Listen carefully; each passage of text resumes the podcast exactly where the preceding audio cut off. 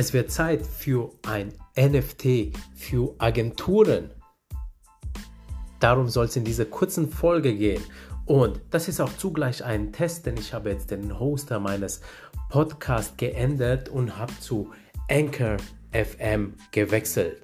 Warum? Weil der zum einen kostenlos ist und das ist jetzt kein Werbeblock, sondern ich informiere dich einfach nur, wie ich mit meinem Podcast umgehe. Ich werde auch nicht von Anchor bezahlt oder von Spotify, sondern das ist jetzt einfach eine Info für dich so, äh, falls du auch überlegst, einen Podcast zu starten. Also, ähm, ich, äh, zum einen ist der kostenlos, aber warum ich wirklich jetzt äh, zu Anchor gewechselt habe, ist, weil die App ziemlich geil scheint, denn ich nehme jetzt gerade über mein Handy auf.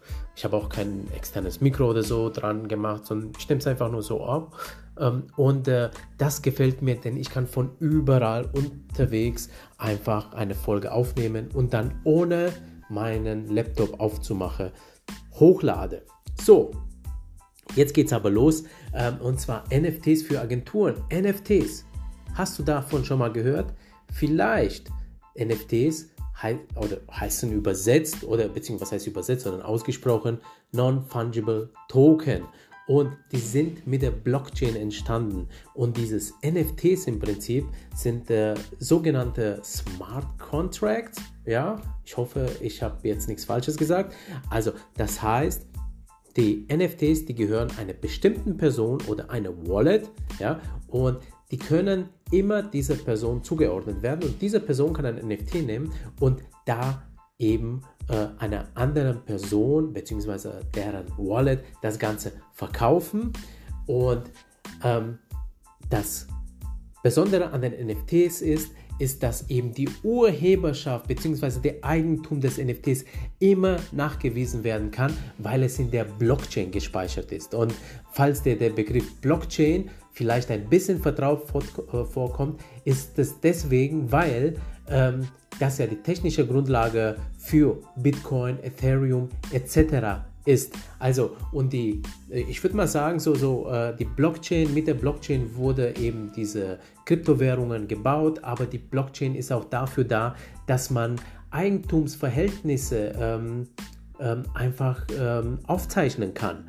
äh, und auf eine Art und Weise, die unveränderlich sind. Also wenn mal in den NFTs ein Eigentümer nämlich drinsteht, äh, dann ist das lebenslang. Du kannst diesen äh, Token, so nennt man auch den, den Code dieses NFTs sozusagen, das ist eine Aneinanderreihung von Buchstaben und Zahlen, äh, du kannst diesen, Entschuldige, du kannst diesen Token nicht löschen und du kannst die Urheberschaft äh, des, des ähm, äh, Urhebers, wow, was für eine Wortbildung, beziehungsweise die äh, Eigentumerschaft des neuen Eigentümers kannst du nicht einfach löschen, sondern das ist, steht für ihn immer drin. Und der Eigentümer, der ein NFT vom Urheber kauft, kann es wiederum an einen neuen Eigentümer verkaufen und diese Information wird ebenfalls mit reingespeichert. So, und Jetzt geht es ja um Agenturen und ich finde, die Zeit ist reif, dass es mal eine NFT für Agenturen gibt. Und zwar warum? Ähm, wegen der Nachverfolgung der Urheberschaft bzw. der Eigentümerschaft. Ähm, also in der Agentur gibt es nämlich ein ganz, ganz großes Problem und das sind nämlich die Urheberrechte und die Nutzungsrechte, die dann verkauft werden vom Urheber, beispielsweise von einem Text, von einem Song, von äh, einem äh, Soundeffekt, von einem Video, von einer Grafik äh, oder einem anderen künstlerischen Werk. Und äh, im Prinzip ein Logo, ja, ähm, die Idee zu einer Werbekampagne, die ähm, ist ähm, also urheberrechtlich geschützt.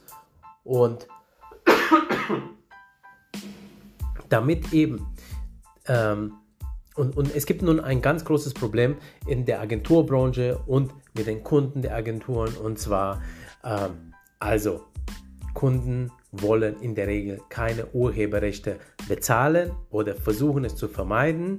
Ähm, das gilt nicht für institutionelle Kunden, also für große, die äh, wissen, wie da was unter Urheberrechte heißen und wie das aufgebaut ist. Aber es gibt ein Problem seitens den kleinen und mittelständischen Kunden, was auch verständlich ist, denn man geht hin zu einer Agentur und sagt, pass auf, mach mir bitte ein paar Fotos und dann sagt die Agentur, ja, ähm, aber neben dem Preis für die Herstellung, die Produktion der Bilder, da kommen eben noch die Urheberrechte, die eben regeln, ob man als Firma diese Bilder denn ausschließlich nutzen darf oder die Bilder auch an andere Personen verkauft werden können oder eben, dass die Bilder nur in bestimmten Medien äh, oder in allen verwendet werden dürfen oder dass eine bestimmte Anzahl von Kopien nur zulässig sind und so weiter. Das sind diese Urheberrechte.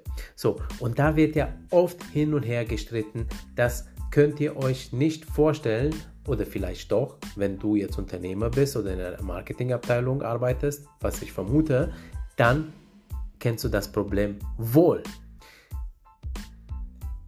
Urheberrechte sind aber schon ganz gut, dass sie da sind. Denn im Prinzip ist es so, auch wenn etwas nur gestaltet wird, auch nur in deinem Namen, ist es ja ein Produkt. Es ist zwar in deinem Auftrag, aber das Produkt, so wie es entsteht, dieses, das ist ein künstlerisches Werk und das hat natürlich einen Urheber. Und der Urheber, das ist ja auch nur, also das ist ja sein Produkt. Und die, die Produkte, die ein Urheber verkauft, das ist ja im Prinzip das, wovon er lebt. Und deswegen ist es tatsächlich nur fair, dass er ähm, auch längerfristig daran verdient. Er kann natürlich immer die kompletten Nutzungsrechte abverkaufen, das, ähm, also sprich, dass da nachträglich nichts, keine Forderungen mehr von ihm gestellt werden können. Das nennt man ein Buyout. Ähm, aber ähm, ähm, das, machen die Kreativen selten gern, äh, außer wenn das Buyout lukrativ ist. So, ähm, aber wie kann man nun die Kreativen am Nutzungsrecht beteiligen und zwar so, dass es dir als Unternehmer auch nicht so wehtut. Und zwar über NFTs wäre jetzt meine These dieser Folge. Warum? Weil in diesen NFTs kannst du nämlich beispielsweise sagen, pass auf, also ich mache jetzt ein Bild und dieses Bild verknüpfe ich mit einem NFT. Also das heißt, der NFT, der zeigt, dass der Urheber XY ist und XY verkauft dann das Bild ähm, nämlich über Kryptowährungen, beispielsweise über Ethereum oder Blockchain oder was auch immer, oder auch gegen Fiat-Geld, also sprich echtes Geld wie Euro, Dollars und so weiter, äh, verkauft es. Und der Eigentümer bekommt einfach diesen Token, das einmal zeigt, XY hat das Bild gemacht und ich bin jetzt der Eigentümer, nur ich kann das Bild beispielsweise verwenden oder in den, den, den NFT kann auch so aufgebaut sein, dass der sagt, naja, pass auf, es können unendlich viele äh, ähm, Eigentümer geben und ich verkaufe es an mehreren Leuten. Das Bild, das kennst du vielleicht, das gibt schon sowas ähnliches, zwar ohne NFTs und zwar bei äh, Stock-Anbieter wie Adobe Stock oder Envato Elements. Also da kannst du ein einzelnes Bild kaufen, du kannst es verwenden im Rahmen der Nutzungsbedingungen, aber es kann auch ein anderer das Bild kaufen. So, und das kannst du aber in den NFTs alles einstellen. Nehmen wir mal an, ja, ähm, du bist der ausschließliche Nutzer, also man verkauft es nur dir, ähm, dann hast du das Bild. Und jetzt kann nämlich eine Sache passieren, was äh, im Agenturleben äh, die Regel ist, also dass die Nutzungsrechte verkauft werden für eine bestimmte Dauer, beispielsweise über fünf Jahre. Ja, nach den fünf Jahren hast du kein Nutzungsrecht mehr am Bild und der Urheber könnte sozusagen auch hergehen und das Bild vielleicht jemand anderem verkaufen, außer es ist natürlich die, die Identität des äh, Firmenkunden vielleicht da, da muss der Firmenkunde, also du, auch nochmal deine Zustimmung geben. Das ist aber was anderes, das ist ein bisschen rechtlich, da müssen Rechtsanwälte sich die Köpfe drum schlagen, aber der Urheber könnte sozusagen das Bild auch anderweitig verwenden. So, und äh, nach diesen fünf Jahren könnte in dem MNFT geregelt sein, dass sich die Vertragslaufzeit, dass du beispielsweise für weitere fünf Jahre das Bild nutzen kannst, indem sich der NFT automatisch aktualisiert und automatisch eine Geldüberweisung an dem Urheber ähm, stattfindet. Und äh, das ist mal eine richtig geile Sache. Also, ähm, und vielleicht könnte man das ja auch so einstellen, dass man sagt, nö, es verlängert sich nicht automatisch, aber ab dem Moment, wo der NFT abgelaufen ist, dann kann ich ihn auch nicht mehr nutzen und das ist auch in dem Vertrag steht so mit drin. Und das Besondere ist jetzt, ja, du kannst diese NFTs von den Bedingungen her so gestalten, wie du möchtest. Also, ähm, was jetzt aktuell gerade ähm, so, so äh, oft passiert ist, Künstler verkaufen NFTs, ihre äh, Werke und äh, wenn der Käufer wiederum an einen anderen mm, ähm, das Bild verkauft, dann kann der Urheber nämlich die Bedingungen in dem FT reinstellen, dass er beispielsweise ein Zehntel von dem Kaufpreis, also des Wiederverkaufs, auch wieder kriegt und das in aller Unendlichkeit beim jedem Wiederverkauf kommt eine ja, Verkaufsprovision, eine kleine oder eine Urheberfee äh, kommt dem Kreativen zugute. Also das ist schon sehr, sehr geil, was man mit NFTs so machen kann. Und das würde sicherlich die Diskussion rund um Urheberrechte ähm, bisschen ja, lockern. Vielleicht werden die Urheberrechte dann auch ein bisschen verständlicher, weil es dann einen Gegenstand gibt, womit man mit den Urheberrechten handelt, nämlich der Token, der NFT, äh, worin die Bedingungen alle drin genannt sind, ähm, die, die zu, ich sag mal, wieder eine Auszahlung von Geld führt, wenn man das Ganze nutzt oder unter welchen Bedingungen man ein kreatives Werk nutzt. Hm, die Krux bei der ganzen Sache ist aber, wer baut denn so eine Plattform für ähm, die Agenturbranche? Denn diese NFTs ähm, werden meistens auf Plattformen verkauft. Beispielsweise eine habe ich vorhin schon gesagt, OpenSea.io. Also OpenSea ähm, äh, geschrieben.io. Ähm, also offenesmeer.io, ne? wer übersetzt. OpenSea.io. So, und ähm, man, man, dieser Marktplatz, das ist ein Marktplatz, ähnlich wie Amazon, da können Kreative ihre Werke hochladen und es gibt Käufer, die sie, sie kaufen. Aktuell findet sehr viel Spekulation darauf statt. Ähm, auf, und äh, das ist, äh, wozu oft ähm, diese Marktplätze jetzt gerade genutzt werden.